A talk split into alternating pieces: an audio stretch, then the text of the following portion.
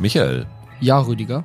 Disney Plus hat die bereits abgedrehte Serie Nautilus, die Vorgeschichte von 20.000 Meilen unter dem Meer, einfach beschlossen, nicht mehr auszustrahlen und an den meistbietenden zu verschachern. Wo könntest du dir denn vorstellen, dass die gut hinpassen würde? Gott, wo würde sie gut hinpassen? Ich könnte mir vorstellen, dass Apple und Prime sich bemühen werden, sich das zu holen. Ich könnte mir vorstellen, dass es dann wahrscheinlich bei Apple, könnte ich mir tatsächlich ganz gut vorstellen, vom Prinzip her, so von der Art der Serie. Aber ich verstehe nicht, auf was für einem Trip Disney da aktuell ist. Wie kann man denn jetzt so eine Produktion dann, die ist ja fertig, oder? Die ist doch fertig abgedreht. Die ist fertig abgedreht. Ich glaube, die Version von Die Geheimnisse des Spider-Wix ist auch völlig abgedreht. Die wollen sie als auch loswerden und alles nur wegen Steuerabschreibung, weil sich das wohl in der Bilanz für die Aktionäre besser liest, als wenn sie das jetzt tatsächlich ausstrahlen würden. Das ist so absurd. Da arbeiten hunderte, tausende Menschen an so einem Projekt und dann am Ende weißt du gar nicht, wann es überhaupt je zu sehen ist. Das ist so eine Respektlosigkeit gegenüber den Kreativen, mit denen man da arbeitet. Ich finde das ungeheuerlich. Gerade in der heutigen Zeit, wo es die Streiks gibt, ich meine, das ist ja nur noch mehr Wasser auf die Mühlen der Streikenden, weil das ist ja echt, echt dreist. Ich meine, HBO Max hatte ja das gleiche gemacht mit Batgirl und noch einem Film, den sie eigentlich fertig hatten, statt da lieber nochmal zwei Millionen reinzustecken für Werbung und die letzte Post-Production einfach weg damit. Also es ist echt bizarr. Ja, und jetzt um zur Frage zurückzukommen, bei welchem Streamingdienst kannst du dir das vorstellen? Beim ZDF.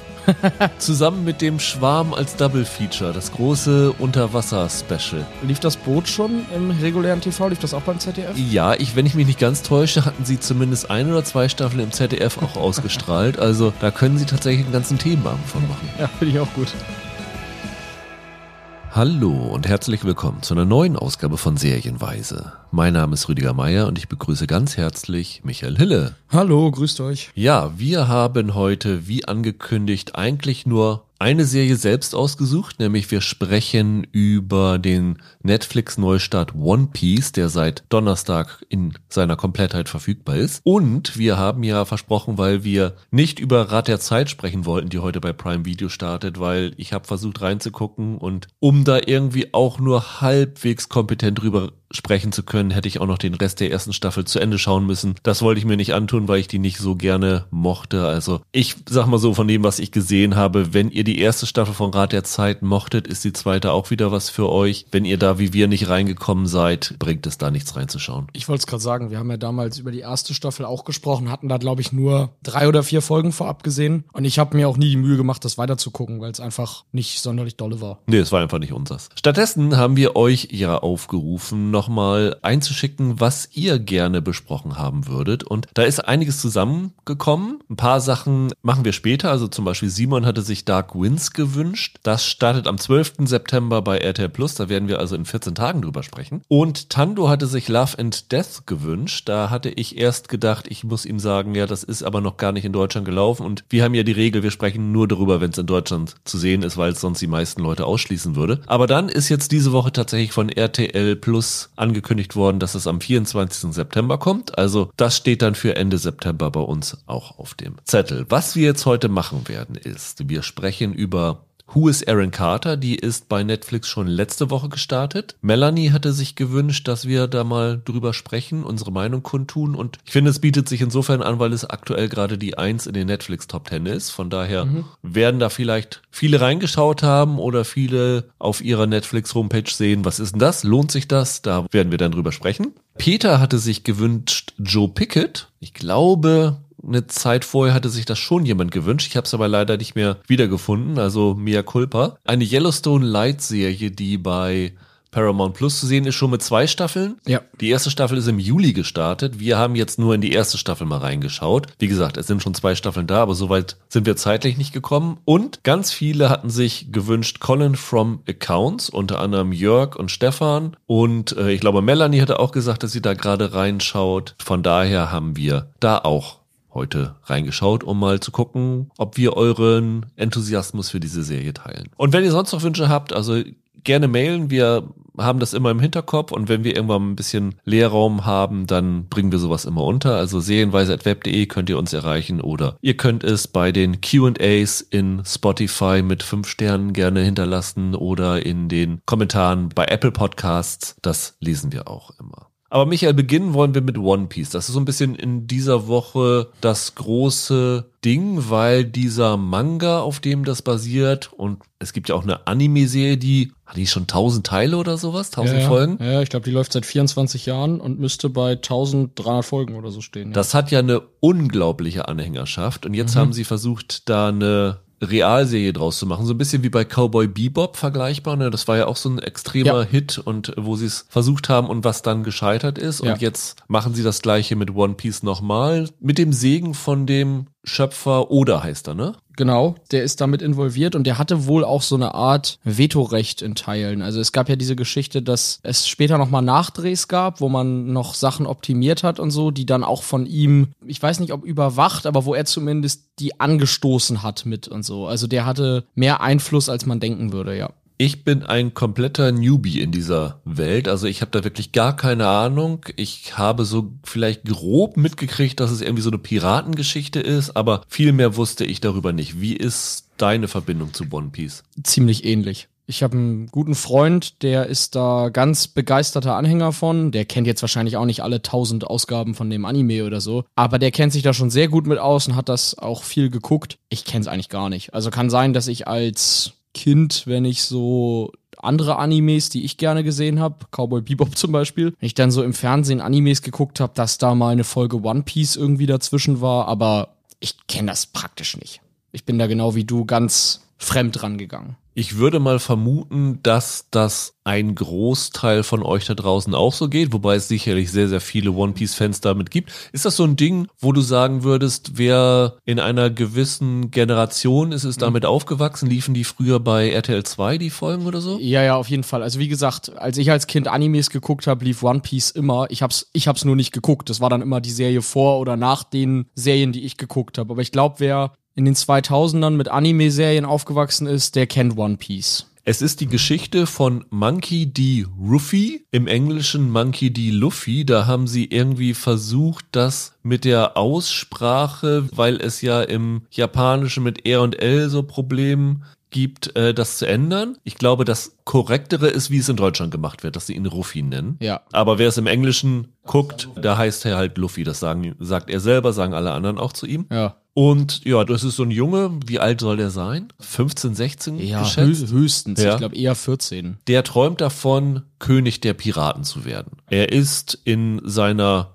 Kindheit von so einem Piraten inspiriert worden. Shanks heißt der. Das war so sein großes Vorbild. Und das war nicht so ein bösartiger Pirat, wie man ihn normal kennt, sondern war ein ganz sympathischer, netter Pirat. Und das war so sein Traum danach. Er möchte halt so werden wie dieser Shanks. Das war so eine Mentorenrolle quasi für ihn. Genau. Und dieser Strohhut, den er trägt, den hat er auch von diesem Shanks. Also das ist so seine Erinnerung an den. Genau. Und der zieht jetzt aus und versucht halt Pirat zu werden. Also in der ersten Szene der Serie sehen wir ihn auf so einer kleinen Jolle, Ja. die Leck schlägt, so ein bisschen wie der Auftakt von Fluch der Karibik, ne? Genau. Und er muss sich dann in so ein, in so ein Fass irgendwie flüchten, weil Genau. er kann selber gar nicht schwimmen. Genau, er kann nicht schwimmen, sagt er. Und äh, treibt dann in so einem Fass über den Ozean und wird dann tatsächlich von einem Piratenschiff aufgenommen. Und auf diesem Piratenschiff freundet er sich dann mit einem, das ist ein Gefangener, ne? Der Piraten an. Ja. Kobi heißt er, so eine große Harry Potter Nickelbrille im Gesicht und mit dem verbrüdert er sich ein bisschen und dann stellt sich tatsächlich raus, so das ist jetzt wirklich kein Spoiler, weil es schon in der ersten Folge ist, dass dieser Ruffy tatsächlich eine gewisse Art von Superkraft hat. Ja, er ist quasi Mr. Fantastic, ne? Der so seine Gliedmaßen verlängern kann. Also so aus, so wie so ein Gummimensch. Genau, Mr. Fantastic oder die Mutter aus den Unglaublichen. Ja, Elastigirl, genau, Genau. Stimmt, die kann das auch, genau. Also er kann halt seine Arme und Beine und ich glaube, sein ganzer Körper besteht aus Gummi. Genau. Und wir lernen dann auch, wie das Ganze gekommen ist. Also in dieser Welt gibt es eine Teufelsfrucht, die, wenn man davon isst, irgendwelche magischen Fähigkeiten in jemandem auslöst. Also im Verlauf dieser Serie treffen wir auch noch andere Figuren, die irgendwelche besonderen Fähigkeiten haben. Also das ist so ein Teil in dieser Welt. Die Welt selber ist übrigens insofern ganz interessant. Es ist eine Kugel wie die Erde, aber es gibt nur einen Kontinent eigentlich. Das ist die Red Line. Ja. Die zieht sich über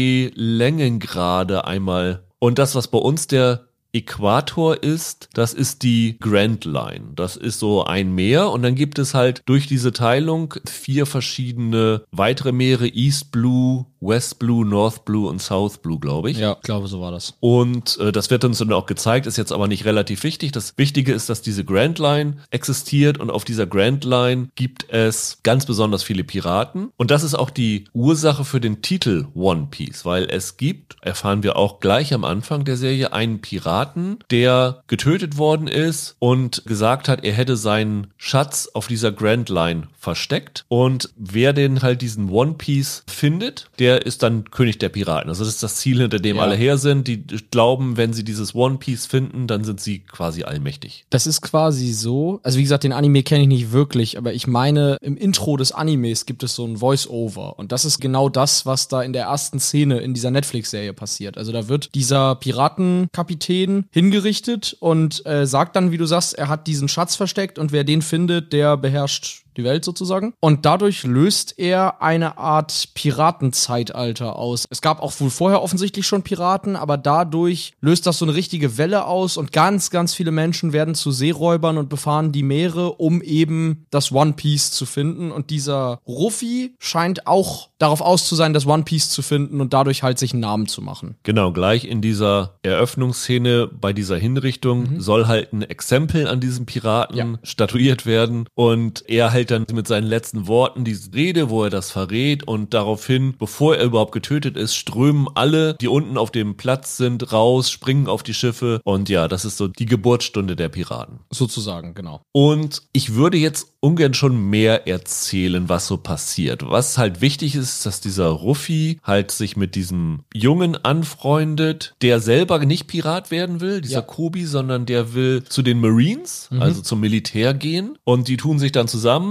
damit sie von diesem Schiff entkommen können und jeder seinem eigenen Ziel nachgehen können. Und das Prinzip dieser Serie, so habe ich es für mich interpretiert. Ich habe jetzt fünf Folgen gesehen. Ich weiß nicht, wie viel hast du davon gesehen? Ich auch, genau. du auch. Ah, perfekt. Acht sind's insgesamt. Genau. Und mir schien es so ein bisschen so zu sein, dass es zum einen so eine Pirate of the Week Serie ist, wo in jeder Folge einmal ein neuer Pirat von denen halt, die da unterwegs sind, auftaucht und zum Gegner von Ruffy wird, was auch so ein bisschen dadurch sichtbar wird, dass dieses Logo, das wir am Anfang jeder Folge sehen von One Piece, in diesem O ist immer das Logo von einem anderen Piraten drin und das ist sozusagen der Pirat, der in dieser Folge mit im Fokus steht. Das sieht so aus, ja. Es ist immer so ein Adventure of the Week mit einem Genau. anderen Gegenspieler. Und wie gesagt, wir haben die erste Staffel noch nicht komplett zu Ende geguckt, aber es wirkte auf mich so ein bisschen, als ob diese erste Staffel fast noch so die Origin-Geschichte von dem Ganzen ist. Ja, das habe ich den besagten Kumpel, der den Anime guckt, auch gefragt. Der hat da auch schon bisschen reingeguckt in die ersten zwei, drei Folgen. Und der meinte, das ist schon so eine Art Origin-Geschichte, allerdings greift das teilweise schon mehrere Staffeln vor. Also es ist dann so, ich versuch's mal spoilerfrei, der Ruffy will ja Pirat werden und er braucht dafür auch noch andere Leute. Das heißt, er findet Freunde im Verlauf der Serie. Genau, das sind dann die Strohhut-Piraten. Genau, so nennen die sich dann, genau. Und da, da schließen sich dann verschiedene Leute an. Und einige von denen, die, die da schon Teil seiner Crew werden, sind im Anime wohl erst später aufgetaucht. Also eigentlich dann erst in Staffel 3 oder 4 oder irgendwie so. Du meinst jetzt in dem gezeichneten Anime? Genau, okay. genau, in, in der Anime-Vorlage sozusagen. Weil ich habe jetzt auch mal so versucht, während ich dann die Folgen geschaut habe, nachdem ich die Folgen geschaut habe, nachzugucken, wo in dem Manga findet das jetzt statt. Und was ich so gefunden habe, ist, dass eigentlich alles, was hier stattfindet, zu den ersten fünf Arcs, also so werden diese verschiedenen Handlungsbögen dieser Mangas genannt, Genau. stattfindet. Und diese fünf Arcs sind über die ersten elf Volumes, also die ersten elf Ausgaben dieses Mangas gewesen. Und innerhalb dieser Arcs wird diese Crew von dem Ruffy immer größer. Jede ein bis zwei Folgen kommt eine neue Figur dazu. Verstehe. Mhm. Wo wir jetzt sind, ist die Crew vier oder fünf Leute groß. Ja.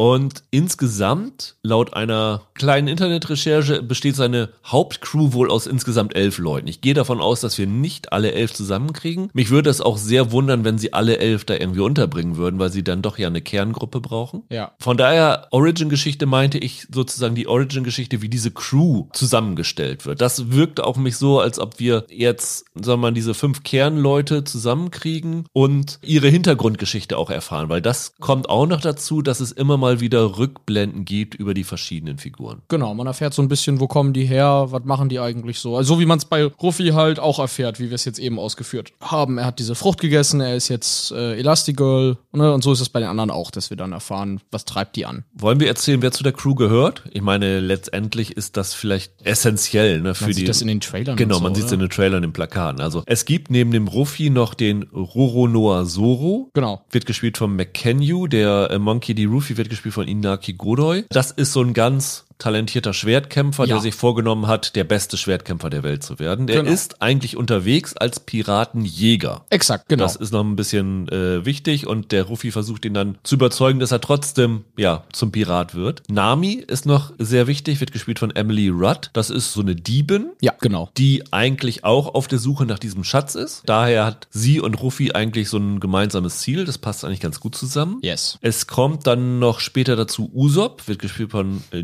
Jacob Romero Gibson. Das ist ein Scharfschütze. Jeder von denen hat so eine gewisse Spezialität, wo Ja. sie gut sind. Genau. Was sie natürlich auch wichtig für die Piratentruppe macht. Genau. Und der fünfte ist Sanji, wird gespielt von Tess Skyler. Das ist einfach der, der Koch. Also der wird Ja. dann später mal die Kombüse wahrscheinlich auf dem Schiff leiten. Ja, das ist wohl auch, habe ich mir auch sagen lassen, wohl so einer der absoluten Fanlieblinge im Manga und im Anime. Genau, und um die herum gibt es dann halt verschiedene Geschichten, verschiedene Abenteuer, die mit denen zusammenhängen. Also die sind alle in gewissen Situationen, wo sie dann zum Teil auf die Hilfe von dem Ruffy angewiesen sind und wodurch dann natürlich auch so eine Verbundenheit damit entsteht, weil eigentlich will so richtig keiner von denen Pirat werden und schon gar nicht für Ruffy. Genau. Weil jedes Mal, wenn irgendwer Fremdes sagt, hier deine Crew, und dann kommt immer unisono gesprochen, not a crew. Also wir sind keine Crew, sondern die sehen sich eher so als Schicksalsgemeinschaft, aber das wird sich natürlich dann im Laufe der Folgen ändern. Wie ist so dein Eindruck von dem Ganzen? Beziehungsweise lass mich mal anders fragen, Michael. Weil das ist was, was ich für mich selber noch nicht so ganz geklärt habe. Was ist die Zielgruppe von dieser Serie? Also nicht nur mit dem One Piece Hintergrund, sondern auch mit der Altersstufe. Wendet sich das Ganze an Kinder, an Teenager, also Young Adult mäßig, an Erwachsene, die mit dem Manga aufgewachsen sind? Ja, an die natürlich automatisch, aber ich hätte jetzt gesagt Teenager. Also für Kinder, weiß ich nicht, für Achtjährige oder so ist das jetzt nichts, aber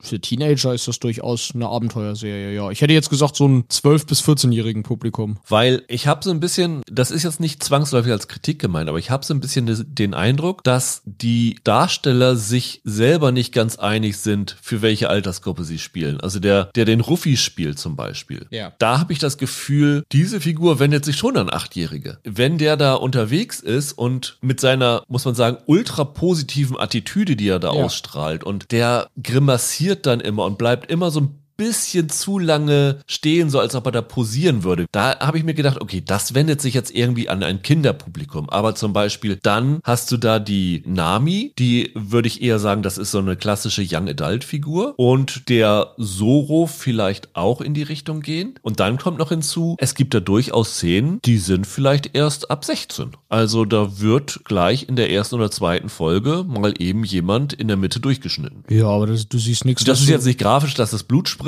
aber ist schon so, wo man denkt, okay, also das fand ich jetzt ein bisschen komisch. Deswegen war mir nie so richtig klar, was so die Zielgruppe von dem Ganzen ist. Also ich würde auch schon sagen, es ist wahrscheinlich eher Young Adult, was hier anvisiert ist, aber so ganz sicher bin ich mir dabei nicht. Ja, weiß ich gar nicht. Also jetzt diese Szene zum Beispiel, wo der da durchgeschnitten wird oder so. Das ist ja jetzt nichts, was du in Fluch der Karibik oder so nicht aussiehst. Oder in Star Wars, wo ständig die Hände wegfliegen oder so. Ich fand jetzt nicht, dass die brutaler ist als andere Young Adult Sachen. Also ich meine, guck mal die Tribute von Panem Filme, die sind auch ab 12 und da, da geht's aber viel blutiger zu als hier. Ja, aber da habe ich von Anfang an auch, weißt du, von dieser Inszenierung, das ist ja dann schon relativ farblos und getragen und so. Und das hier ist ja von der Anmutung her dann doch eher nicht so. Ja, ja, aber gerade dadurch wirkt es ja viel weniger bedrohlich und so. Also, wenn du die Panem-Dinger für Zwölfjährige empfehlen kannst, kann One Piece auch ein Zwölfjähriger gucken. Das stimmt wahrscheinlich, ja. Und du hast recht, der Ruffy, das ist mehr so eine Kinderfilmfigur, während die anderen seriöser auftreten. Aber das ist ja so ein bisschen der Witz, oder? Das ist so ein Energiebündel, der eigentlich so ein bisschen Panne ist, weil der halt immer so wahnsinnig positiv und optimistisch und fröhlich ist. Und die anderen davon ja teilweise auch genervt sind, dass der so ist. Also das ist ja schon der Humor dahinter. Sind die in dem Manga und dem Anime, also der Rest seiner Crew, auch deutlich älter als er? Weil auf den Bildern, die ich gesehen habe, habe ich so vermutet, die sind ungefähr eine Altersstufe. Das weiß ich nicht. Ich habe mir aber schon so eins, zwei Rezensionen jetzt durchgelesen zu One Piece von offenbar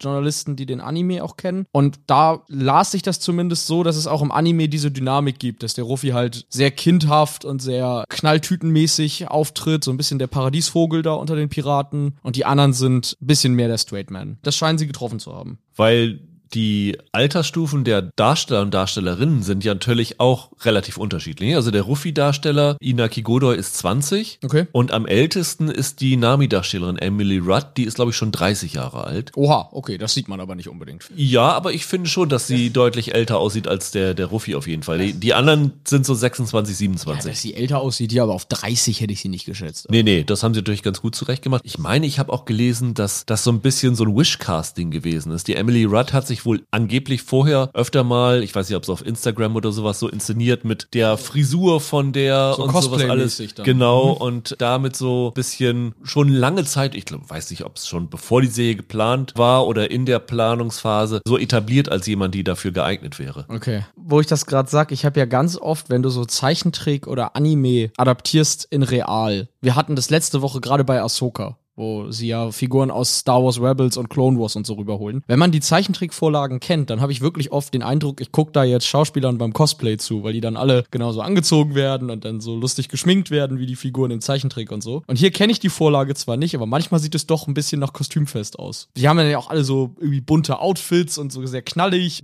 Jeder hat eine andere Haarfarbe, was ja aber auch zum schnellen Wiedererkennen Ja. eigentlich relativ hilfreich ist. Nein, natürlich. Und im Anime ist es wahrscheinlich dann noch besser dafür. Aber ja, ich weiß nicht. Für eine Piratenserie, man sieht dann doch, dass das aus dem Zeichentrick kommt. Ich finde, das siehst du selbst, wenn du es nicht wüsstest. Einfach weil die Kostüme so knallig sind. Wie viel hat dein Kumpel denn schon gesehen gehabt, als du mit ihm gesprochen hast? Drei Folgen. Wie ist denn so, sagen wir mal, sein Eindruck als Superfan gewesen? Er fand das ordentlich. Also er meinte nach der ersten Folge schon, das sieht wirklich aus, als wenn Netflix sich da eine Menge Mühe mitgegeben hat, das vernünftig zu adaptieren. Und man muss ja auch sagen, Anime-Realverfilmungen haben ja nicht den besten Schnitt. Also das ist ja ähnlich wie bei Videospieladaptionen, das geht meistens daneben. Netflix hatte Death Note, das war ja eine Katastrophe. Cowboy Bebop kam bei den allermeisten, die den Anime mochten, auch nicht sonderlich gut an. Ich mochte es ja auch nicht. Nur bei mir kam es gut an. Ja, genau, du kanntest ihn ja nicht so. Genau. Also, das kam ja bei den meisten Anime-Fans auch überhaupt nicht an. Es gab mal diesen gruseligen Legende von Aang, diesen Avatar-Film, der ganz furchtbar war. Und er meinte halt gleich hier, das sieht wirklich so aus, als wenn das Fans des Originals sind, die auch da so ein bisschen Liebe und Herz für haben. Und es sieht halt groß aus. Was man direkt sieht, wenn man schon mal ein paar Animes gesehen hat, ist gerade in so Action-Szenen oder in Set-Pieces, da erkennt man noch die Anime-Wurzeln drin. Da ist tatsächlich so ein bisschen diese überdrehte Physik drinne, also Figuren hauen mit dem Kinnhaken Leute dann auch mal ein paar Meter durch Luft oder können ziemlich hoch springen, höher als für gewöhnlich und so. Das kriegen die schon gut hin, diesen Anime-Touch in real umzusetzen, finde ich. Die Action fand ich auch super. Also die hat mir echt gut gefallen. Das waren echt tolle Szenen, wo natürlich dann auch mit reinspielt, dass in diesen Actionsequenzen oft Figuren auftauchen, die halt auch von dieser Teufelsfrucht gegessen haben und auch diese übernatürlichen Fähigkeiten haben. Es gibt so einen Kampf in einem Zirkus, der ist schon ziemlich lustig abgefahren. Dann kommt natürlich immer dazu, dass in diesen Kämpfen halt auch Ruffy seine Stretch-Fähigkeiten einsetzt, wobei ich da die Physik nicht so richtig verstanden habe, muss ich sagen. Okay. Irgendwann muss er einen Tresor aus dem Boden heben. Und da stretcht er denn und bekommt dadurch Superkräfte, wo ich mir aber sagen muss, okay, alles, was ich über Gummi weiß, ist, dass es halt labbrig ist und du damit nicht besonders viel Kraft aufwenden kannst. Das hat sich mir nicht so richtig erschlossen, wie das so funktionieren soll. Aber es sieht natürlich total lustig aus. Ist auch ordentlich getrickst, muss man sagen. Es ist gerade in den Kampfchoreografien auch teilweise erstaunlich gut gefilmt. Was einem wirklich auffällt, ist gerade in Schwertkämpfen, wenn der Zorro zum Beispiel kämpft oder so, dann passiert das oft ohne Schnitt und in großen, weiten Einstellungen, die auch mal eine halbe Minute oder so gehalten werden. Und ich weiß nicht, ob du so ein bisschen dich damit beschäftigst, wie die Schauspieler sich vorbereitet haben, aber mehrere von denen haben ja erzählt, dass sie tatsächlich ein monatelanges Martial Arts Training durchlaufen haben. Dementsprechend führen die meisten ihre Stunts selber aus. Und zum Beispiel einer der Darsteller, ich glaube, es ist der von dem Schiffskoch, der hat gerade irgendwie vor kurzem verraten, dass er jetzt seinen schwarzen Gürtel bekommen hat in Taekwondo oder so. Also die sind ziemlich gut darin ausgebildet worden und ich finde, du siehst das in den Kämpfen, dass die das A selber machen und dass da richtig vernünftige, schöne Choreos hinterstecken. Und wie du sagst, dann wird es mit den Effekten gut erweitert. Diese Anime-Physik und so, da haben sie dann schöne Elemente mit drin, wenn dann der Zoro mit jemandem kämpft und auf einmal kommt die Hand von dem Ruffy reingeflogen und knockt den Gegner aus oder so. Das macht Spaß. Ich habe während ich das geguckt habe, eine ganz seltsame Assoziation gehabt mit Dick Tracy, also dieser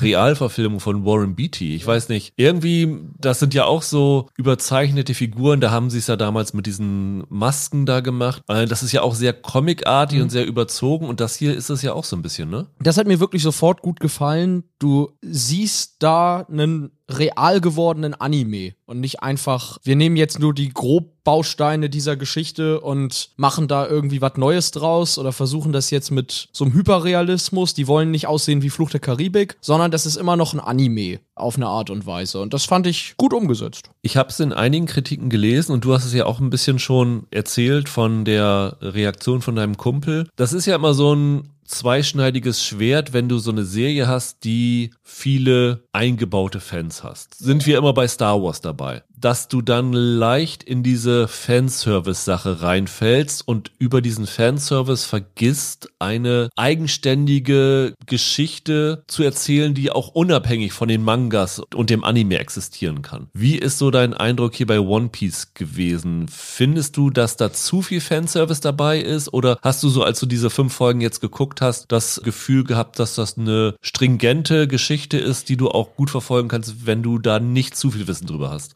Mir ist das letzte Woche in der Ahsoka-Diskussion ein bisschen aufgefallen. Ich finde, man spricht mittlerweile zu schnell von Fanservice, der nicht wirklich einer ist. Uns ist das letzte Woche, finde ich, auch zwei, dreimal passiert. Es ist kein Fanservice, wenn man auf Dinge anspielt, die im Leben dieser Charaktere nun mal wichtig sind oder so. Also nicht alles, was anspielt auf früheres, ist automatisch Fanservice. Ich verstehe unter Fanservice eigentlich tatsächlich, wenn du Goodies einbaust, die da wirklich nur drinne sind, um bei den etablierten Fans Serotonin zu triggern. Keine Ahnung, ob One Piece solche Momente hat. Das ist mir dann natürlich nicht so aufgefallen. Aber mir ging es jetzt nach den fünf Folgen so, dass ich als jemand, der da keine Berührungspunkte mit hat, ich hatte da Spaß mit. Ich konnte da ganz gut mich reinfinden in diesen Stil und in diese Welt und in diese Figuren. Und ich habe das als eine überdrehte, unterhaltsame Serie genossen. Wie viel Fanservice da drin ist, kann ich dir gar nicht so sagen. Mir ist jetzt nichts aufgefallen, wo ich dachte, ah, das verstehen jetzt wohl nur die, die den Anime gucken. Das hatte ich nicht. Nö. Also in den Kritiken, die ich überflogen habe, ging es zum Beispiel darum, ob sie sich nicht ein bisschen zu viel zumuten, dass sie diese Figuren einführen, dass sie diese Welt einführen, dass sie dann auch noch bei den Figuren jede Menge Rückblenden machen. Wobei also bei dieser Ruffi-Rückblende finde ich das durchaus wichtig, um diese Figur zu verstehen. Bei den anderen weiß ich es nicht. Aber ich hatte auch so das Gefühl, dass es für mich hier, als jemand, der wirklich überhaupt keine Berührungspunkte damit hat, das ist anders als bei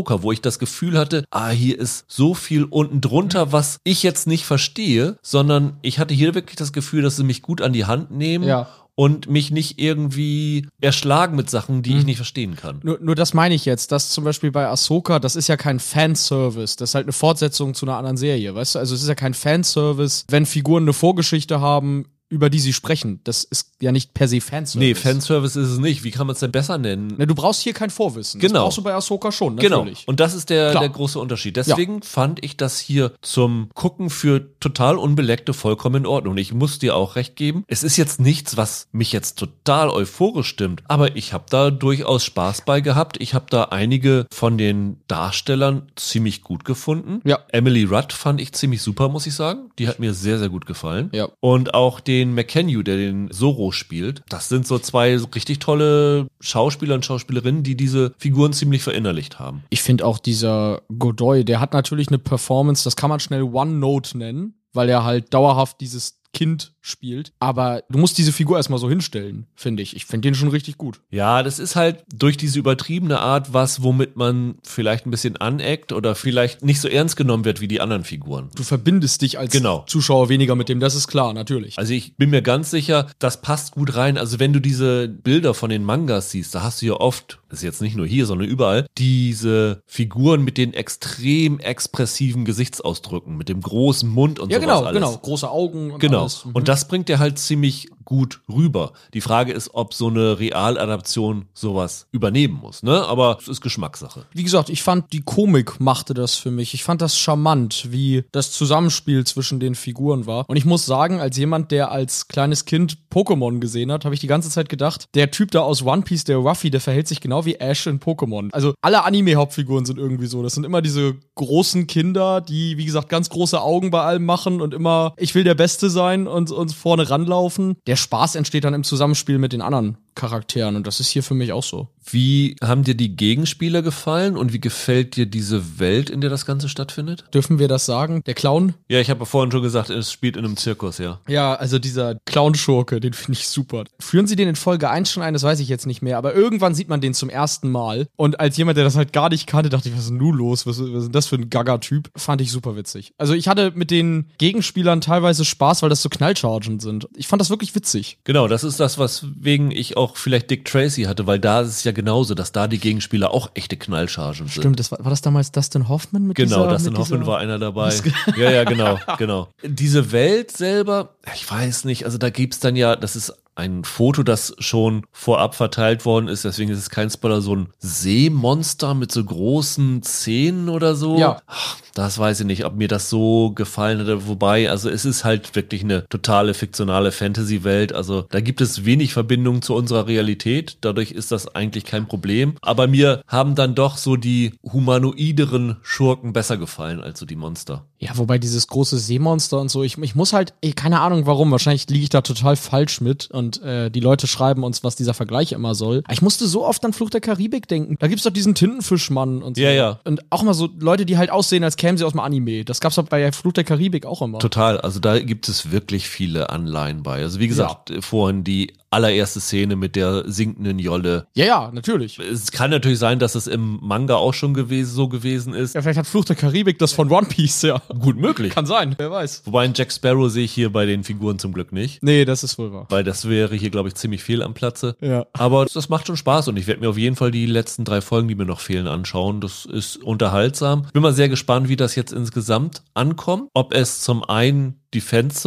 zufriedenstellt, aber das klang ja so, als ob es ganz okay ist. Es liest sich auch im Internet jetzt erstmal Ja. so, oder? Und zum anderen aber halt auch, ob es gelingt, ein Publikum abseits dieses Mangas zu gewinnen, weil nur das Manga-Publikum Nee. und das Anime-Publikum, dann brauchst du so eine Serie nicht machen. Nee, das ist richtig. Dann kannst du auch einfach den Anime gucken. Genau. Aber ich glaube, die hat echt tolle Schauwerte. Ich finde, die sieht hochwertig aus. Die hat tolle Action-Szenen. Ich finde diese Figuren charmant und sehr sympathisch. Und ich kann mir vorstellen, das ist ein guter Familienbinge, ehrlich gesagt. Also für mich war das jetzt so, ich glaube, ich finde sie auch noch ein bisschen besser als du, was so die leichten, lockeren Unterhaltungsstoffe angeht, war das für mich jetzt schon ein Highlight, das zu gucken. Ich hatte wirklich viel Spaß. Ich werde mir auch nach der Aufnahme, glaube ich, dann auch noch die anderen drei Folgen angucken. Ja, und dann gucken wir mal, ob sie es nächste Woche an die Eins der Netflix Top 10 schafft. Ja.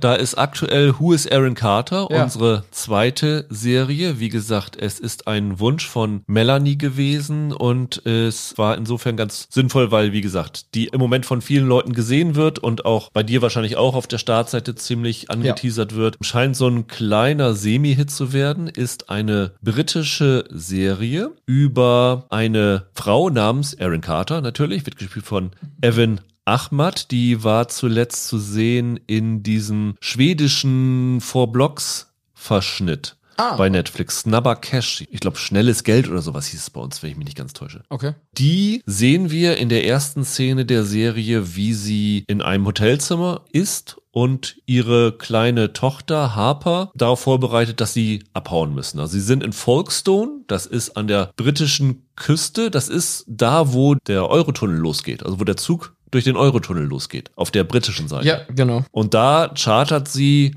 mit ihrer Tochter einen Fischkutter und macht sich in einer Nacht- und Nebelaktion vom Acker. Also sie flieht offensichtlich vor irgendwas. Und dann gibt es einen Schnitt und wir sind fünf Jahre später in Barcelona. Die Aaron Carter ist mittlerweile dort eingelebt, hat einen Pfleger namens Jordi, wird gespielt von Sean Thiel, geheiratet der auch die Harper ins Herz geschlossen hat. Und sie arbeitet jetzt als Vertretungslehrerin an einer internationalen Schule in einem Vorort von Barcelona und unterrichtet dort verschiedene Fächer. Und sie ist dann mit ihrer Tochter unterwegs in einem Supermarkt und gerät dort in einen Überfall. Und im Zuge dieses Überfalls kann sie einen der Täter ausschalten, also sticht ihn ab und jagt ihm dann noch eine Kugel rein und wird dann ja unfreiwillig zur Heldin in dieser Sache. Und in den letzten Atemzügen von diesem Mann, den sie da halt ausgeschaltet hat, guckt er sie an und sagt, du bist es. It's, It's you im Englischen. Und das heißt also, der hat sie wohl wiedererkannt von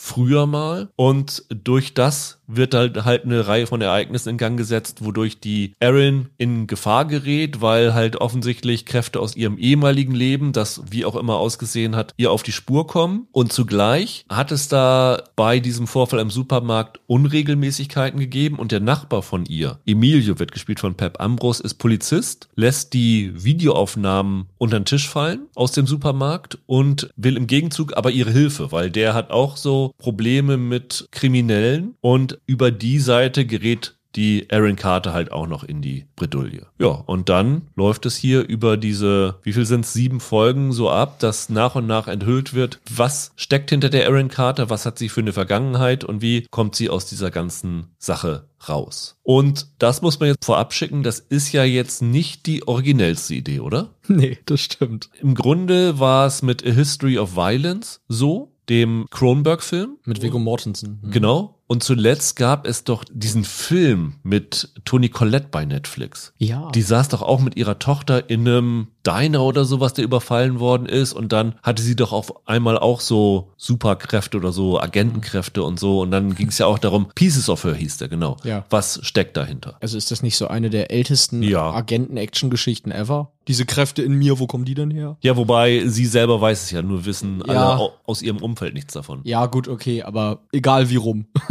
ist ja nicht so ungewöhnlich. Und ja, mehr können wir nicht erzählen, ohne dass es ins Spoiler-Territorium abdriftet. Wie viel hast du von der Serie gesehen bisher? Laura? Die Hälfte. Es waren acht Folgen insgesamt. Sieben waren es. Sieben waren's, dann habe ich vier gesehen. Ja, ich habe auch vier Folgen gesehen. Hast du nach den vier Folgen noch Motivation weiterzuschauen? Fragen wir mal so. Darf ich aus den Muppets Waldorf und Stadtler zitieren? Es gibt in dem Mana Mana Sketch, da kommen die am Ende vor und ich muss das zitieren, das passt so gut. Also, the question isn't Who is Aaron Carter? The question is, who cares? Weil ich habe nach den vier Folgen überhaupt keine Lust, das weiter zu gucken, um ehrlich zu sein. Ich fand, du hast eigentlich eben schon das perfekte Fazit unter die Serie gelegt mit diesem, das ist ja jetzt nicht die originellste Idee. Das habe ich eigentlich die ganzen vier Episoden gedacht. Also, was wollt ihr mir da Neues erzählen? Wirklich spannend oder interessant ist es nicht. Ich kenne das halt alles schon. Man muss sagen, die Evan Ahmad, die die Aaron Carter spielt, die finde ich ziemlich gut. Und es gibt noch zwei Faktoren, äh, weswegen ich dann doch vielleicht Lust habe, eventuell das weiter zu gucken. Weil im Verlauf dieser ersten vier Folgen tauchen noch zwei weitere Nebenfiguren auf. Die eine Figur wird gespielt von Jamie Bamber, dem Lee Adama aus Battlestar Galactica. Ja. Und dann taucht noch eine Figur aus ihrer Vergangenheit auf. Lena Campbell heißt die Figur, wird gespielt von Denise Guff. Das ist die Deidre aus Andor. Ja. Und die fand ich ein Andor super. Und da habe ich mich gefreut, dass ich die jetzt mal hier wiedersehe. Aber das war auch eine ein bisschen undankbare Rolle, zumindest in den ersten vier Folgen, wo ich mir gedacht habe, okay, ihr habt hier einen der Breakout-Stars von Andor und gebt ihr hier so eine kleine undankbare Rolle. Also da muss für mich noch ein bisschen mehr kommen. Aber ja, grundsätzlich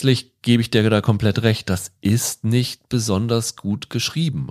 Das muss man sich mal vorstellen. Eine Frau flieht aus England Nach Spanien. nach Spanien, nach Barcelona in einen kleinen Vorort von Barcelona. Die gehen in einen stinknormalen Supermarkt, also Ja. in so einen Aldi um die Ecke oder so. Und sie kann kein Wort Spanisch. Sie kann nach fünf Jahren noch kein bisschen Spanisch. Ja, habe ich auch gedacht. Und in diesem Supermarkt, wirklich entlegensten Ort, ohne dass es dafür einen Grund gibt, überfallen Leute aus ihrem ehemaligen Leben diesen Supermarkt, wo du denkst, nee, sorry, also das, sorry, das nehme ich euch nicht ab. Also das sind zu viele Zufälle, die diese Handlung in Gang besetzen. Und danach wird's halt auch nicht besser. Jason Bourne hat gesagt, dieser Supermarkt ist eine Safe Zone, aber die Aaron Carter hat wohl nur Pech im Leben. Also, Und Es gibt halt wirklich so viele Zufälle in dieser Serie. Es ist so blöd. Sie wird dann immer mal wieder von Leuten verfolgt, die super schießen können. Die können alle Leute abknallen. Aber in dem Moment, wo sie auf sie schießen, gehen die Pistolen zehn Meter an ihr vorbei. Da schlägst du dir so ein bisschen von Kopf über die innere Logik dieser Serien. Und ah, es ist teilweise extrem vorhersehbar. Also ein Kniff, den man in der vierten Folge mhm. verraten bekommt, weil die vierte Folge ist mal wieder so eine Rückblendenfolge. Das weißt du eigentlich schon nach der ersten Folge, was dahinter steckt. Und so richtig spannend ist das einfach nicht inszeniert. Exakt, sie ist nicht überzeugend, aber sie ist vor allem auch langweilig. Es gibt hier so eine Neigung der Regie, Szenen viel länger auszustraffieren, als sie sein müssten. Also du hast ganz oft so Nahaufnahmen von Gesichtern, wenn die Leute sich Sorgen machen oder sich eine Frage stellen oder so. Und du denkst dir dann immer, ja, ja, ja, aber wir könnten halt schon eine Folge weiter sein, wenn ihr nicht die ganze Zeit mir Nahaufnahmen von diesen Leuten zeigen würdet. Und da ist überhaupt kein Tempo drin. Wir hatten doch auch gesagt, sowas wie Night Agent oder so, was ja auch so ein Netflix-Hit war. Das war auch keine originelle Serie. Die hatten aber ganz okaye Twists und die war halt schnell. Die ging so schnell, dass du die runterschauen konntest. Und Aaron Carter ist wahnsinnig langweilig und langsam erzählt. In der vierten Folge dieser Rückblendenfolge gibt es eine ich setze das mal hier in Luftgänsefüßchen, Verfolgungsjagd mit einem Polizeiwagen. Ja. Die ist so unfassbar schlecht, das kann man sich echt nicht vorstellen. Also das, das ist wirklich dilettantisch hoch 10. Das stimmt. Das kannst du nur im Streaming machen. Das wird sich im Kino nicht trauen, sowas. Also das, nee. Das war wirklich schlecht, ja. Und dann kommen noch so Sachen dazu. Es ist ja okay, irgendwie so eine Jason Bourne-Figur weiblich zu machen, was ja so der Hintergrund von dem Ganzen ist. Das ist ja durchaus ein interessanter Ansatz. Das sind ja normalerweise auch hier in dem Viggo Mortensen-Film klassische Männerfiguren, denen sowas ja, passiert. Ja, ja. Das umzudrehen, das ist ja vollkommen in Ordnung. Aber dass diese Aaron Carter sich als Genie in wirklich allem entpuppt. Die kann schießen, die kann kämpfen, die kann wahrscheinlich die kompliziertesten Mathegleichungen lösen, die kann einfach alles besser als Experten auf ihrem Gebiet von null auf gar nichts. Und da reicht es nicht, das irgendwann ein bisschen erklärt zu bekommen. Das ist einfach zu viel. Da wird es dann wieder total unglaubwürdig. Jason Bourne hatte als Charakter auch Schwächen. Ja, genau. Und die hat sie nicht. Es gab vor einigen Jahren einen Actionfilm, der auch so auf dieser Bornwelle ritt. Der war mit Angelina Jolie, meine ich, besetzt. Der hieß. War das Salt? Salt hieß der.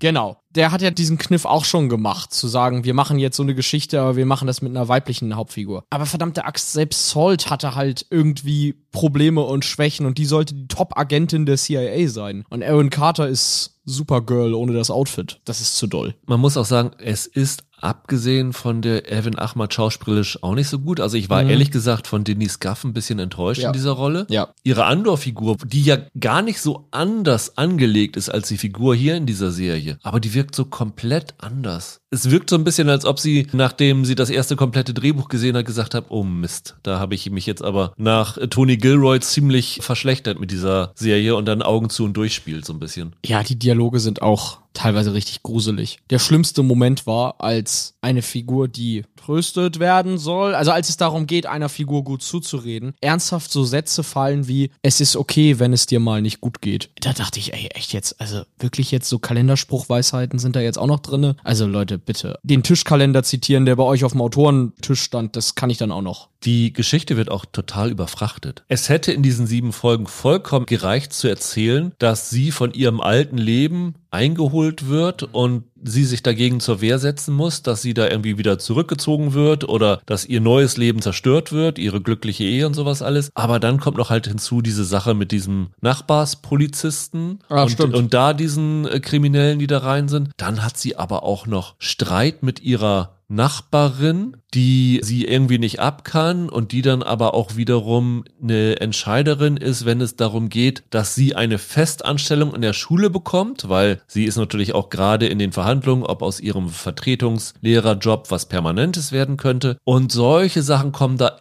auch noch alle rein und denkt sie, okay, das ist zu viel. Ihr schafft es einfach nicht, drei Sachen vernünftig zu erzählen gleichzeitig. Also konzentriert euch da auf eines und keine Ahnung, wenn das jetzt so ein Erfolg wird, wie es nach den Netflix Top Ten aussieht, nehmt diese ganze Geschichte mit dem Nachbarpolizisten von mir aus für eine zweite Staffel oder sowas, aber knallt das hier nicht so voll damit. Auch wieder sind wir wieder bei Zufällen. Das sind zu viele Zufälle, dass so viele Sachen gleichzeitig passieren. Also klar, kann jedem mal passieren, aber auf diese Art und Weise, nee, das nehme ich euch nicht ab. Diese Serie zeigt für mich eigentlich nur, wie sehr ich mir wünsche, dass das Spionagegenre wieder mehr Spaß an sich selber findet. Hatte ich das damals bei Night Agent gesagt oder bei dieser Kiefer Sutherland Serie, die kurz danach kam, deren Titel mir jetzt leider entfallen. Hieß sie Rabbit Hole? Ja. Ich finde, diese ganzen Serien nehmen sich da mittlerweile doch manchmal einen Tacken zu ernst. So ein Format wie Aaron Carter könnte halt auch Fun machen und spaßig sein. Und das Spionagegenre bestand immer aus beiden Spielrichtungen. Da gab es immer die ernsten,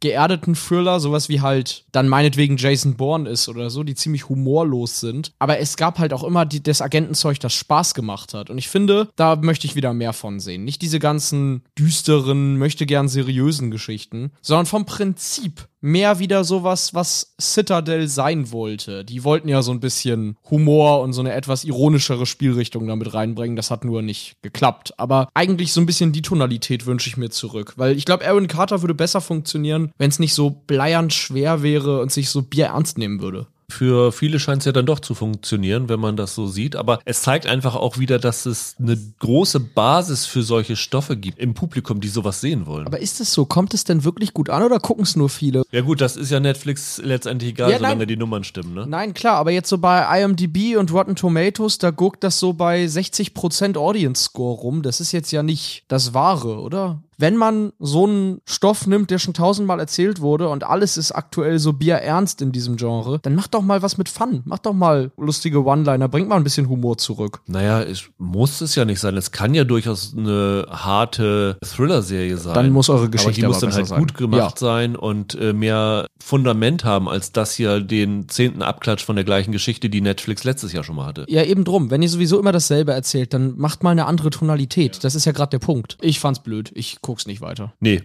schließe mich auch an. Also, sorry, Melanie, falls du das schon geguckt hast und zu den Fans der Serie gehörst, aber unseres war es nicht. Michael, lass uns weitermachen mit Joe Pickett. Wie gesagt, die zweite Staffel ist gerade bei Paramount Plus erschienen. Im Juli kam die erste Staffel. Wir haben die erste damals nicht gesehen, aber haben jetzt auf Wunsch von Peter mal reingeschaut und haben uns aber dann erstmal mit der ersten Staffel beschäftigt. Also sind jetzt ein bisschen später dran. Also nicht das, was ihr aktuell als Fans vielleicht seht, aber wir wollten dann doch mal reinschauen, weil die Kritiken in den USA und auch hier, die ich so im Netz gelesen habe, relativ positiv waren. Und ich habe gedacht, das sei eigentlich ideal, weil Michael, viele Kritiken haben das Ganze mit Yellowstone verglichen. Und für wen wäre es denn geeigneter, darüber zu sprechen, als äh, für dich? Aber es ist ausnahmsweise mal nichts von Taylor Sheridan. Basiert auf einem Roman, wenn ich mich nicht ganz täusche. Oder Ja. auf einer Romanreihe. Auf einer Reihe richtig irgendwie, ne? Genau. Ja, aber ist doch überraschend. Also mal keine Sheridan-Serie. Eigentlich, die letzte ist doch schon wieder ein paar Wochen her. Er müsste doch so langsam mal wieder. Naja, er hat ja Lawman Bess Reeves im Köcher. Das wird ja dieses Jahr auch noch kommen. Stimmt, stimmt, stimmt. Ja, nee, aber es stimmt. Es wurde so ein bisschen mit Yellowstone verglichen. Es spielt ja auch da. Ja, das wird überall geschrieben, dass es im Yellowstone spielen würde, aber das ist nicht richtig, weil es spielt ja, wird irgendwann in Folge zwei oder drei gesagt, im Grand Teton Nationalpark und das ist in Wyoming vielleicht zehn Kilometer weg vom Yellowstone, also ist relativ nah in der Nähe. Es ist ein eigener Nationalpark, muss man dazu sagen. Ah, okay, aber kannst ja rüber gucken. Genau. Und es ist hier jetzt auch kein Großgrundbesitzer im Fokus, sondern es ist hier mit Joe Pickett, der von Michael Dorman gespielt wird, dem Gordo Stevens aus For All Mankind. Ein Wildhüter in diesem Park. Also der ist jetzt gerade frisch mit seiner Familie nach Saddle String, Wyoming gezogen und hat da das Amt des Wildhüters von seinem Vorgänger übernommen und ist sehr prinzipientreu, sagen wir es mal so. Wenn da jemand außerhalb der Jagdsaison irgendwas erlegt, dann ist er schnell zur Stelle mit seinem Notizblock und stellt einen Strafzettel aus und kennt da auch keine Gnade, wenn irgendjemand eine Trauergeschichte erzählt, wie schlecht es seiner Familie doch geht und dass er, er sie sonst nicht ernähren könnte. Ja gut, das ist ja auch der Job von einem Wildhüter, Ja. aber der tritt ja schon mit einer Penetranz auf, wie so alte Leute, die Falschparker vor ihrer Haustür aufschreiben. Ja. also der ist, der ist schon ein bisschen nervig in seiner Überkorrektheit. Er hat zwei Töchter und wie wir in der ersten Folge, also wie gesagt, wir reden jetzt über die erste Staffel. Wenn ihr das schon gesehen habt, in der zweiten Staffel geht es ein bisschen um was anderes. Seine Frau, Mary Beth, gespielt von Juliana Gill, ist mittlerweile wieder schwanger, wie wir in der ersten Folge erfahren. Ja. Und da muss ich dich jetzt mal fragen, bist du auch über deren Schwangerschaft total verwirrt gewesen in dieser ersten Folge? Bin ich über ihre Schwangerschaft verwirrt gewesen? Nee, wieso bist du über ihre Schwangerschaft verwirrt gewesen? Ich habe nicht drauf geachtet. Ändert die Bauchgröße sich oder was ist es? Nee, das, das Bizarre ist halt, die sind total überrascht davon, dass sie schwanger ist. Das ruft irgendwie die Ärztin an, dass sie irgendwelche Blutwerte hat und dann denken sie, oh, was ist denn hier? Habe ich da irgendeine Krankheit? Ja, ja. Und dann heißt es, nee, äh, du bist schwanger. Ja, ja, genau. Und in der nächsten Szene hat sie einen Bauch, als ob sie im vierten Monat ist. Ja. Und da habe ich gedacht, okay, das ist jetzt aber ein bisschen unlogisch, dass euch das vorher nicht aufgefallen ist, wenn sie jetzt schon im vierten Monat schwanger aussieht. Und dann habe ich überlegt, hat die Serie jetzt einen Zeitsprung gemacht? Hat sie nicht? Hat sie nicht. In den Büchern, das habe ich auch nachgelesen, gibt es tatsächlich, nachdem sie schwanger wird, Zeitsprung von vier Monaten. Ja. Aber hier, wenn du diese erste Staffel weiterguckst, ist es immer so, das ist der gerade frisch dazugekommene Wildhüter und sowas. Der ist gerade neu dahin gekommen, der kennt die alle noch nicht. Und es gibt in der ersten Folge einen Vorfall mit einem Wilderer. Ja. Und der ist dann danach die große Schlagzeile in der Zeitung. Und dann denkst du, okay, das muss ja kurz danach alles gewesen sein. Ich bin da total drüber gestolpert, weil das total unlogisch fand irgendwie. Ich dachte doch, da wäre ein Zeitsprung drin. Ich habe da für mich in meinem Kopf akzeptiert, dass Also- da ein Sprung ist. Also wenn ein Zeitsprung drin ist, dann macht das andere alles keinen Sinn mehr in dieser Serie. Sonst ohne Zeitsprung macht die Schwangerschaft keinen Sinn. Aber da war ich extrem verwirrt von. habe ich nicht so drüber nachgedacht. Aber diese Anfangsszene mit dem Wilderer, den er dann aufschreiben will, setzt eine Kette an Ereignissen in Gang, in deren Folge dieser Wilderer, den er aufgeschrieben hatte, auf einmal tot bei ihm vorm Haus auf dem Holzstapel liegt und der Sheriff das natürlich ein bisschen seltsam findet und ihn so ein bisschen auch unter Verdacht hat, weil er hat ja ein gutes Motiv. Also nicht nur das hatte er einen Konflikt mit dem Wilderer, der Wilderer hat offensichtlich das an die Zeitung durchgesteckt und ihn so ein bisschen lächerlich gemacht in der Öffentlichkeit damit. Und der Joe Pickett versucht halt herauszufinden, was das Ganze auf sich hat und wer dahinter steckt und sowas alles und gerät dann in eine Geschichte rein, wie es so üblich ist, die so ein bisschen mit Verschwörung in höhere, nennen wir es mal politische und gesellschaftliche Kreise zu tun hat. Und das ist so der Plot der ersten Staffel. Wie viel hast du gesehen von den zehn Folgen, die die erste Staffel hat? Zwei, weil ich Zwei. nicht so viel Zeit hatte. Ich hatte vier Folgen, habe ich jetzt gesehen davon. Findest du diese Parallelen zu Yellowstone inhaltlich gerechtfertigt? Nicht wirklich. Der Vergleich, der sich viel mehr aufdrängt, ist sowas wie Longmire. Ja, auf jeden Fall. So ein klassischer Neo-Western. Yellowstone, ich weiß, du liebst es, aber ist eher ja sowas wie Dallas in so eine Soap-Richtung. Ja, ja, Yellowstone ist mehr eine Soap oder so. Das hier ist so ein Krimi-Melodram. Longmire ist so eigentlich der naheliegende- Justified vielleicht auch? Ja, Justified ist ein bisschen zynischer oder so. Also vielleicht ein bisschen noch mehr Western. Das hier ist dann doch mehr so Krimi-Melodram mit Hüten. Gefällt es dir trotzdem? Es geht. Also ich fand jetzt die ersten zwei Folgen in Ordnung. Das ist so nichts, ne? Wenn man jetzt sagt, das ist in Ordnung. Ich fand, es war okay. Das ging mir ganz genauso.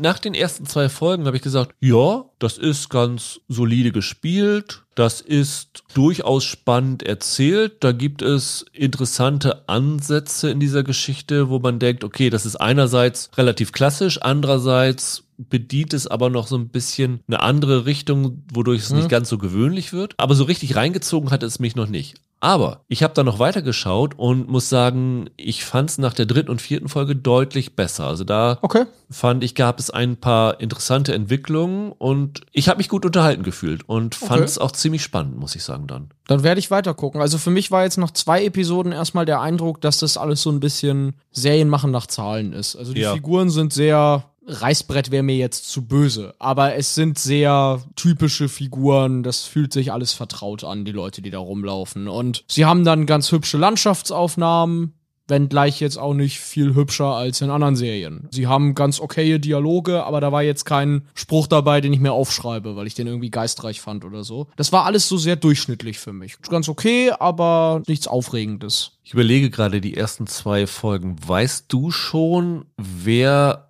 so ein bisschen dahinter steckt? Nee.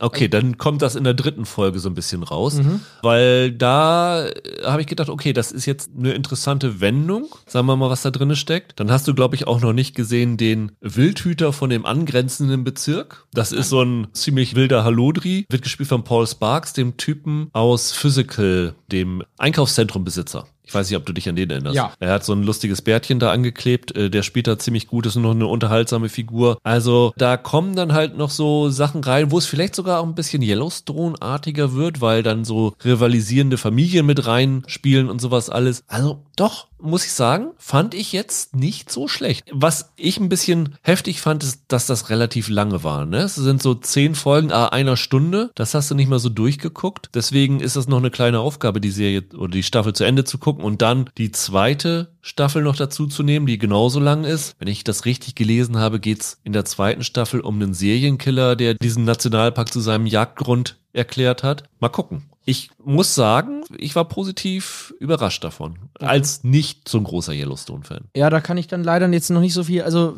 für mich war es jetzt wirklich so, nach zwei Episoden hatte ich den Eindruck, so als Kleinstadt-Story sind mit noch bisschen zu viel Klischees drin und zu viel Vertrautes, also zu viel, was ich aus anderen Serien mit ähnlicher Prämisse kenne. Aber wenn du sagst, ab Folge drei kriegt das so ein bisschen mehr Fahrt und wird ein bisschen, bisschen ungewöhnlicher, dann gucke ich das auch gern nochmal weiter. Also ich fand es jetzt auch nicht schlecht, es war halt nur nichts Besonderes sozusagen. Ich meine, es wird nachher noch ziemlich düster. Okay. Mhm. Es wird dann irgendwann ein Tatverdächtiger festgesetzt. Ich weiß nicht, ob du das schon gesehen hast, auch noch nicht wahrscheinlich. Der dann erstmal in der Zelle ist und der so ein bisschen der ausgehende Faktor ist, dass sich Joe Pickett dieses Ganzen überhaupt annimmt, weil er schon ziemlich schnell überzeugt ist, dass der nicht derjenige ist, der dahinter steckt. Seine Frau hat auch so einen juristischen Hintergrund mhm. und nimmt sich dem auch so ein bisschen als Anwalt an und die Familie ist sowieso in diesem Ort als Neulinge. Das ist natürlich eine ziemlich eingeschworene Gemeinschaft in so einer ja. kleinen Stadt in Wyoming natürlich. Da sind sie eh schon Außenseiter und werden dann natürlich noch mehr nach außen gedrängt. Und das ist eine interessante Dynamik, finde ich. Die funktioniert eigentlich immer. Das heißt, du würdest auch sagen, die braucht vielleicht, die Serie braucht vielleicht ein Stück zu lange, um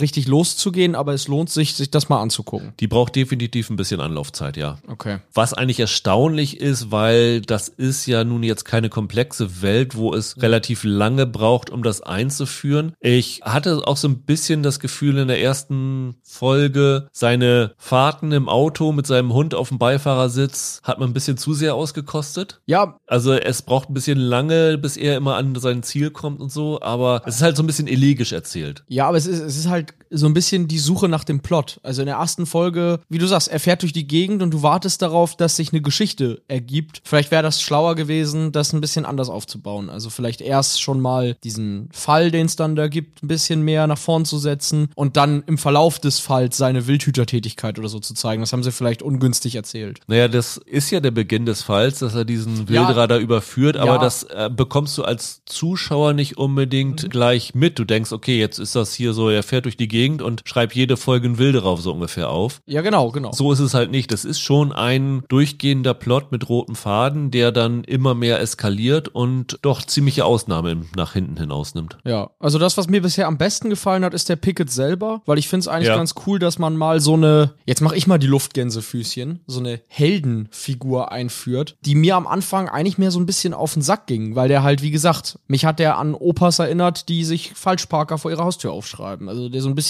nervig und penetrant ist, weil er so überkorrekt auftritt. Das fand ich eigentlich ganz cool. Das ist mal nicht Save the Cat am Anfang, sondern ein bisschen schwerer zu greifen. Das fand ich eigentlich ganz nett. Ja, dann, dann gucke ich auf jeden Fall mal weiter, wenn du sagst, es lohnt sich, da dran zu bleiben. Ja, also ich versuche es auch weiter zu schauen. Wie gesagt, ich fand es relativ unterhaltsam und wie vor allem spannend. Da sind einige tolle Figuren dabei. Also auch selbst die Figur werde ich jetzt hier nicht verraten, weil es wie gesagt sich dann erst in der dritten Folge rausstellt, den sie dann das erste Mal verhaften. Ist auch eine sehr, sehr interessante Figur mit einem guten Schauspieler da drinne. Also ja, macht durchaus Spaß und nach allem, was ich über die zweite Staffel gelesen habe, geht es auch ganz gut weiter. Also ist eine interessante kleine Serie, die man, glaube ich, nicht so auf dem Zettel hatte und von daher danke an Peter, der uns das empfohlen hat. Also ja. ich werde es auf jeden Fall weiterschauen. Ebenso. Dann kommen wir zu dem großen Fanfavorit von vielen von euch da draußen, nämlich Colin from Accounts, die schon seit einiger Zeit bei Prime Video läuft. Ich weiß gar nicht, ob sie im Juni oder Juli schon gestartet ist. Im Ausland schon im Dezember letztes Jahr, ne? Also ich glaube, der weltweite Start oder Weltpremiere war schon Dezember 22. Das kann sein. Das, das ist ja eine australische Serie, die dann bei dem Sender, Sender oder Anbieter Binge, glaube ich, heißt er. Ne? Das steht mhm. am Anfang immer, wo sie dann so eine Dedication für die First Nation da haben, gelaufen ist. Bei uns am 23. diesen Juni bei Prime Video mit acht Folgen gekommen. Und ich bin in das Ganze reingegangen, ohne irgendwas darüber zu wissen. Hattest du vorher dich schon darüber informiert gehabt, Michael? Nee, ich habe nur mitbekommen, dass die Kritiken sehr positiv waren dazu. Also, dass das so ein Kritikerliebling zu sein scheint. Aber worum es geht, wusste ich nicht. Ich wusste nur das Genre. So eine ja, Rom-Com. Genau, und ich habe dann halt so diese Bilder gesehen. Da sind auf den Motiven von der Serie Harriet Dyer und Patrick Bramall drauf. Das sind auch die Schöpfer dieser Serie. Und habe ich gedacht, okay, Patrick Bramall ist dann halt dieser Buchhalter Colin, diese, diese Hauptfigur in dieser Serie.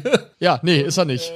War dann am Anfang verwirrt, als ihn alle Gordon nennen oder wie er sich selber nennt, Flash Gordon, weil sein Name ihm zu langweilig erschien, hat er gesagt, alle haben ihn immer Flash genannt. Und ich gedacht, wo ist denn dieser Colin? Und dann, weiß ich, verraten wollen wir es nicht, wo das herkommt, weil ich fand es sehr amüsant. Aber die Prämisse dieser Serie ist eine recht originelle. Also der Gordon, das ist so ein Bierbrauer in Sydney, ist auf dem Weg zur Arbeit und kommt dann an eine Fußgängerampel oder an einen Fußgängerübergang, wo halt die Ashley rüber will. Und dann kommt so ein bisschen hier dieses Geh du, nein, geh du, nee, geh du und dieses Hin und Her, wer darf zuerst? Und er lässt sie dann am Ende rüber und sie ist dann irgendwie so dankbar, dass sie ihm eine Brust zeigt und er ist davon so verwirrt, dass er dann erstmal einen Hund anfährt. Ja. Und dann äh, ist die Panik groß und sie gehen mit dem Hund gemeinsam zu einem Tierarzt, was ausgerechnet auch noch eine Verflossene von dem Gordon ist und kriegen dann am Ende eine Rechnung über 12.000 Dollar präsentiert. Ja. Für diesen Hund, der einen schweren Wirbelsäulenschaden hat und dann nur noch mit Rädern statt Hinterbeinen durch die Gegend laufen kann. Ja. Und dann werden die beiden zu so einer Zweckgemeinschaft, die dann sich um diesen Hund kümmern müssen, sich irgendwie das Geld für die Rechnung aufbringen müssen. Die Ashley arbeitet als Auszubildende im Krankenhaus, verdient also nicht wirklich viel. Und dann kommt es so irgendwie dazu, dass die beiden dann auch noch zusammen wohnen. Die Ashley zieht bei dem Gordon ein, weil sie keinen Hund bei sich halten darf. Der Vermieter macht Druck und der Gordon will sich halt nicht allein um diesen Hund kümmern, weil es da halt ziemlich viel mit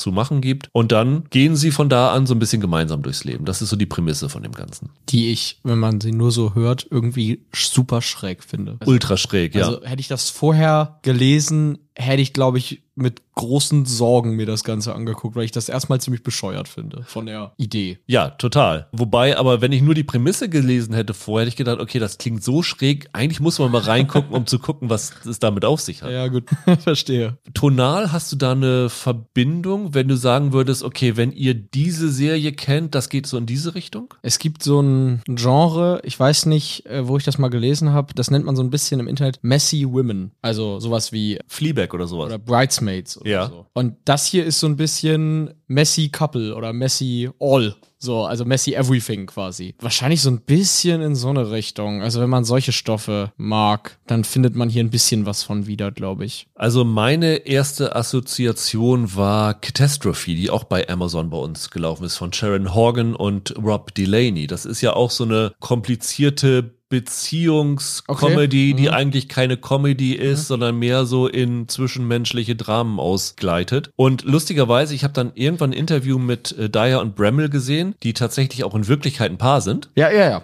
Dass sie gesagt hat, dass Catastrophe auch deren Vorbild war. Also vom Ton her stimmt das so ziemlich genau überein mit der. Ich kenne von Catastrophe fast nichts. Ja, ich habe ein bisschen was gesehen. Das ist doch die Serie, wo Carrie Fisher dann auch dabei ist, als die Mutter aus dem von dem Amerikaner. Ach, echt? Genau, die Wusste taucht dann irgendwann auf. Interessant. Also wer, wer die kennt, wird das hier, glaube ich, sehr mögen. Das geht in eine ziemlich ähnliche Richtung und ist wohl zu großen Teilen von echten Ereignissen inspiriert. Ich hoffe nicht das mit dem Hund. Ich glaube, das mit dem Hund, ja. Ich weiß Oh nicht. nein. Irgendwer von ihren Bekannten hatte so einen Hund, aber ich glaube, das ist nicht so dieser ausgehende Faktor nicht so. Aber sie hatte zum Beispiel auch eine Bekannte, die ab und zu mal ihre Brüste jemandem gezeigt hat aus Dankbarkeit oder sowas alles. Also da spielen so von verschiedenen bekannten Sachen rein, die sie so zu einer Geschichte zusammen modelliert hat. Bei dem Umfeld muss der dann ja Drehbuchautor werden. Also wenn, Ja, so, ja. wenn so viel Schräges um dich herum passiert. Ich meine, wenn ich das richtig gelesen habe, ist das auch so eine Sache, die während Corona entstanden ist. Ich meine, Harriet Dyer hätte vorher noch nichts geschrieben Okay. gehabt und irgendwann hatte sie ihrem, ich weiß gar nicht, ob sie verheiratet sind oder nur zusammen sind, aber auf jeden Fall hatte sie dem Patrick Bremmel dann erzählt von ihrer so Grundidee und dann hat er gesagt, ach, das klingt super, mach da mal ein Drehbuch raus und dann hat sie wohl in sechs Tagen dieses Drehbuch fertig geschrieben und er war irgendwie ganz erstaunt, wie schnell sie das hingekriegt hat. Jetzt, wo uns so viele Hörer das empfohlen haben, Michael, kannst du Danke sagen oder musst du alle enttäuschen und sagen, es hat dir nicht gefallen? Ihr könnt doch keine Serie empfehlen, in dem einem süßen Hund sowas passiert. Das finde ich nicht okay. Wie gesagt, ich habe das vorher nicht gewusst und das ist voll traurig. Ich finde das immer, das sowas finde ich total unangenehm. Also das geht gar nicht. Ansonsten, ich fand die eigentlich ganz gut. Also ich glaube, ich bin jetzt nicht auf dem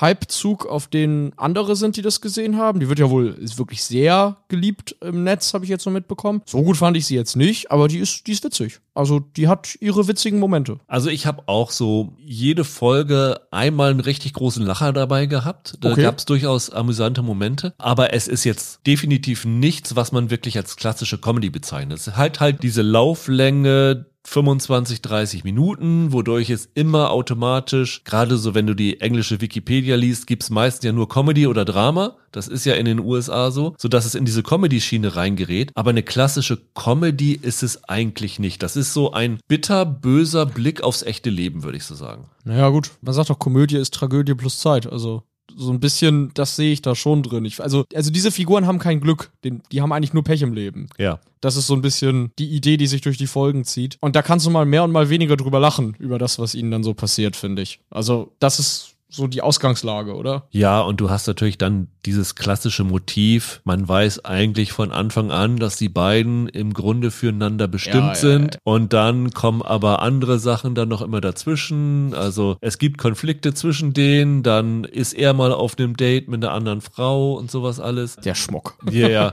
Und von daher, du, du, du weißt schon, worauf das am Ende hinauslaufen wird. Aber ich finde die beiden halt echt toll in ihren Rollen. Das finde ich auch. Ich wollte gerade sagen, ich finde die Serie, glaube ich, besser gespielt als geschrieben. Ich finde, die lebt ganz massiv von der Chemie, die die beiden haben. Und dass die es schaffen, diese immer wieder kommenden Niederschläge sozusagen der Charaktere, das geerdet zu verpacken und das irgendwie menschlich zu verpacken. Das hat mir gefallen. Würde ich auch so sehen. Das sind beides gar nicht so leichte Rollen, weil Mhm. es im Kern recht unsympathische Figuren sind. Ja. Also die haben beide ziemlich viele Probleme, die ecken nicht ohne Grund überall an. Aber das Interessante ist halt, wie nennt man es so schön in der Mathematik, Minus und Minus ergibt Plus. Wenn die zusammen sind, gleichen sie, sie so ein bisschen ihre Defizite aus und du merkst irgendwie, dass sie gemeinsam irgendwie zu besseren Menschen werden. Und das Mhm. ist dann ja irgendwie so, glaube ich, die Grundbeobachtung, die in dieser Serie drin steckt. Das, das ist so ein bisschen eine Rom-Com, in die die ganze Zeit die Realität so immer böse reingrätscht und sagt, ne, so nicht, Leute. Das gönnen wir euch jetzt nicht. Also so ein bisschen so wirkt das auf mich. Und ja, es funktioniert besser, als ich dachte. Also wie gesagt, ich habe nach dieser Hundprämisse erst ein bisschen gezweifelt, ob ich das kaufe, aber eigentlich ist es ganz charming. Ja, siehst mal, dich hat diese Hundprämisse abgeturnt und ich bin von dieser typischen britischen Fäkalhumor-Sache abgeturnt worden am Anfang. Es gibt so eine Toilettenszene, die wohl, wie, wie Harriet Dyer sagt, tatsächlich ihr mal passiert ist in einem Echt? ja, Ach du Scheiße. Ja.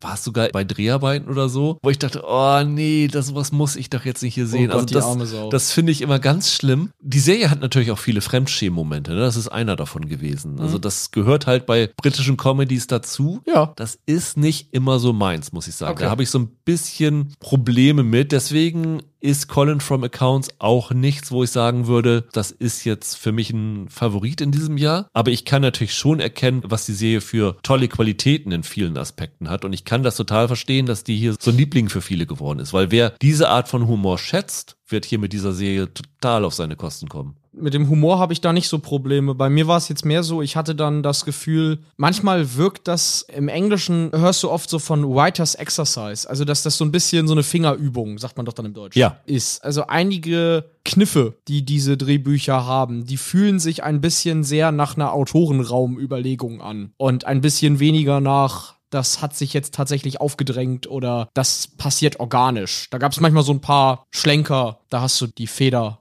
der Autoren gespürt, finde ich. Und dadurch hat das nicht ganz die Qualität, die es haben könnte. Es ist ein bisschen gestellt in Teilen.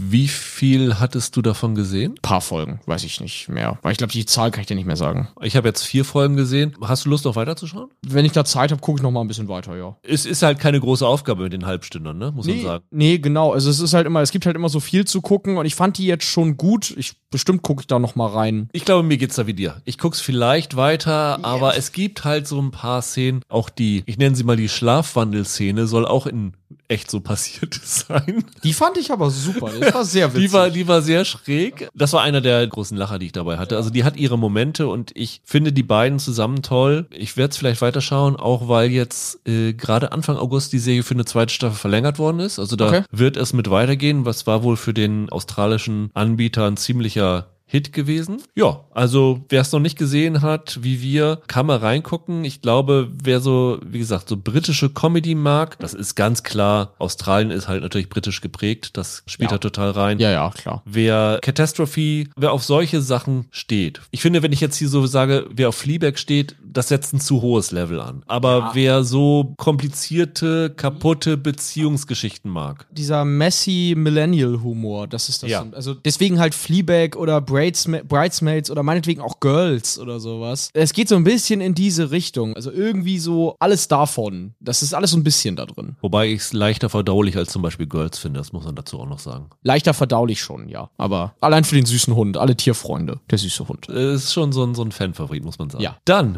Michael, haben wir einiges heute durchgekaut. In der Ja. nächsten Woche gehen wir wieder zu unseren Serien zurück. Wir sprechen über Liebeskind, eine deutsche Krimiserie und wir sprechen über, wir haben es vorhin schon kurz erwähnt, Justified, das Spin-off oder die Ja. Fortsetzung City Prime Evil, die bei Paramount Plus kommt und mal schauen, ob es dir als großem Justified-Fan gefällt und ob ich als Justified Newbie damit äh, klarkommen werde. Ja. Bis dahin, habt ein schönes Wochenende, bleibt gesund, macht's gut, ciao, ciao. Ciao.